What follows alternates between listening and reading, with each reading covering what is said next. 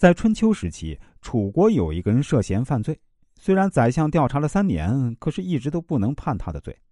他很想知道宰相的意思，但是身为嫌疑犯，又不好直接去问宰相。他忐忑不安，心想：我到底有罪没呢？如果我有罪，我的房产就会被没收。那为什么宰相一直没有采取行动呢？他想了很久，最后终于想到一个办法，去试探宰相的心意。他拜托一位跟宰相很有交情的人去办这件事儿。那个人见了宰相，脱口就说：“哎，那嫌疑犯的房子能不能给我住呢？”他想，那如果宰相答应了，就表示这个人有罪。但是宰相摇摇头说：“不，这个人没有罪，这栋房子不能让给你。”当那个人要离开的时候，宰相一下醒悟，是否是那个人让他来试探虚实的？那个人佯装不知情，但实际上，宰相已经输了一招，终于让那个嫌疑犯摸清事实的真相了。大多数观察人的高手，他们将对方的外表、服装和细微的动作为线索，巧妙的掌握对方性格或生活状况，例如。从对方的右手中指上有老茧，指头上沾有墨水衣服的肘部磨得油光，可以推测此人从事案头工作。犹如看对方的背影，右肩下垂，而且身上发出消毒药水的味儿啊，则揣测此人是牙医。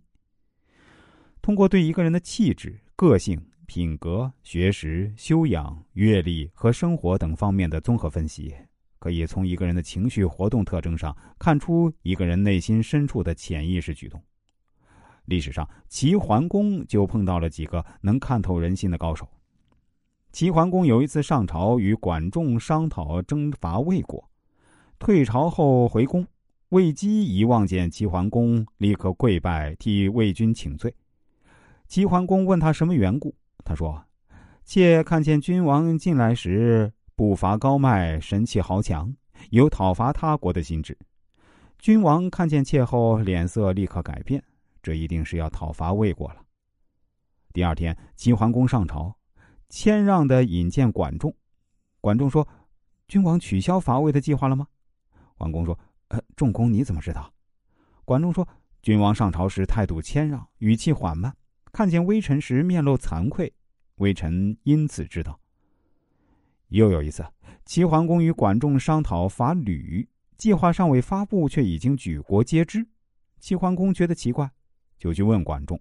管仲说：“那国内必定有圣人。”齐桓公叹息说：“白天来王宫的一夫中，有位拿着木杵而向上看的人，想必就是这个人了。”